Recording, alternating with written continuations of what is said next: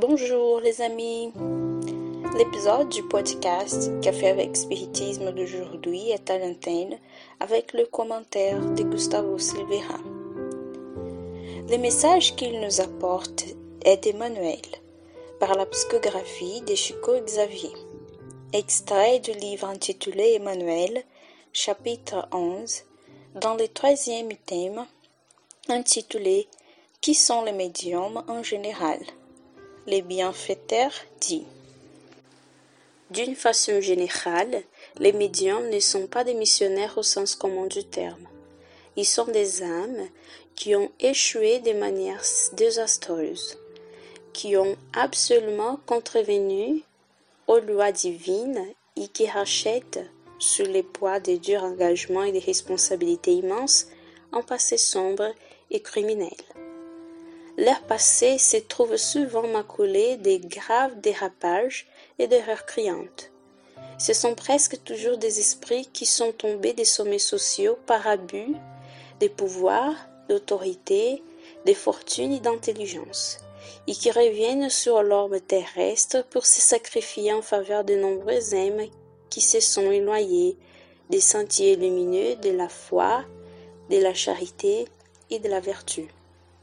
Ce sont des âmes repenties qui cherchent à retrouver tous les bonheurs qu'elles ont perdus, en réorganisant au prix des grands sacrifices tout ce qu'elles ont brisé dans le moment des crimes arbitraires et des folies condamnables.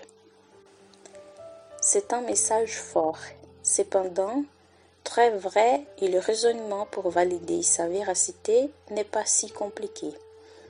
En premier lieu, il est intéressant de noter qu'Emmanuel n'a pas affirmé que tous les médiums sont des âmes qui ont échoué en d'autres époques, mais seulement qui c'est l'écart pour la majorité d'entre eux. Sans doute, quand nous pensons aux médiums, nous pensons à des bons exemples comme celui de Chico en personne, ou même à des grandes dames qui ont beaucoup contribué à la codification kardéciste, eux qui se sont ainsi révélés missionnaires au sens commun du terme. Cependant, loin d'être la règle, Chico et de nombreux autres exemples de médiums missionnaires sont des exceptions. Partant à la compréhension qu'il y a des médiums pratiquement partout, dans toutes les villes, dans tous les pays avec un degré plus ou moins grand d'ostentation, des médiums qui travaillent dans des réunions médiumniques, des médiums qui travaillent dans l'assistance spirituelle, des médiums qui assistent dans des, des chirurgies spirituelles, mais pas seulement cela. Il y a aussi ces médiums qui produisent les contenus les plus variés, scientifiques, littéraires, technologiques, qui agissent sur une forte influence spirituelle sans en douter. Enfin, le nombre de médiums incarnés aujourd'hui est très grand, et il est difficile pour quiconque de dire avec certitude qu'il n'en connaît quelqu'un. C'est pourquoi le message d'Emmanuel est tout à fait opportun. La majorité des médiums échouent dans leur mission médiunique, ce qui montre leur degré d'infériorité. Ils échouent parce qu'ils n'arrivent pas à se résigner suffisamment, parce qu'ils ne possèdent pas assez d'humilité. Ils échouent parce qu'ils voient dans la médiunité un moyen de gagner de l'argent ou de commettre d'autres abus. Ils échouent parce qu'ils se croient maîtres de la faculté médiunique, quand alors qu'ils ne sont que des simples instruments qui peuvent être changés dès qu'ils ne sont plus aptes au travail.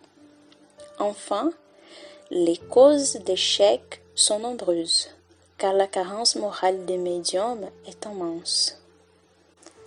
Mais alors, pourquoi donner la médiumnité à un esprit qui n'est pas moralement élevé? De nombreuses réponses sont possibles à cette question, qui a été travaillée par Kardec dans le livre des médiums. Nous nous concentrerons sur la réponse dans laquelle s'y perçoit la véracité du message d'Emmanuel. Supposons qu'un esprit, dans les incarnations passées, ait contracté une grande dette envers un grand nombre de personnes. Quelqu'un qui, par exemple, détenait un grand pouvoir et a fait souffrir une nation entière.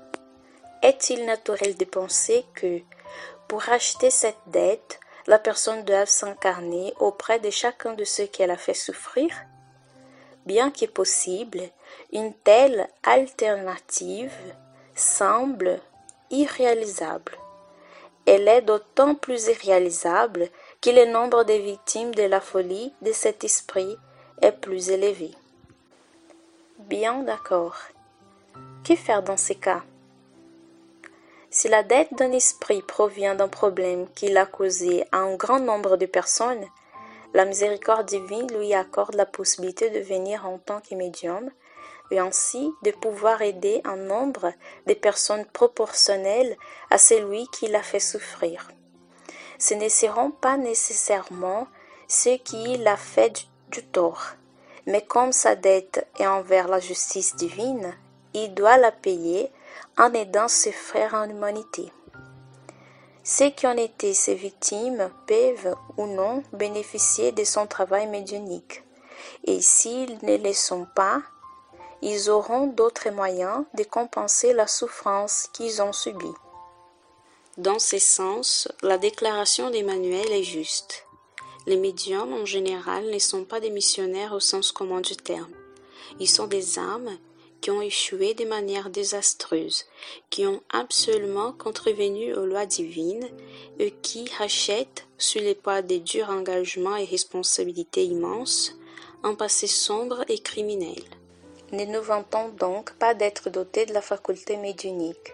Il n'y a pas de quoi s'épouvanter. Selon les mots de Kardec, la médiunité est une chose sainte qui doit être pratiquée saintement, religieusement.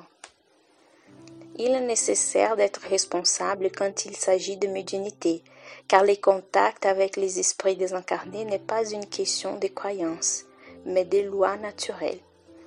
Nous sommes tous en contact permanent avec eux, et c'est pourquoi nous sommes responsables de ce que nous faisons de ces contacts.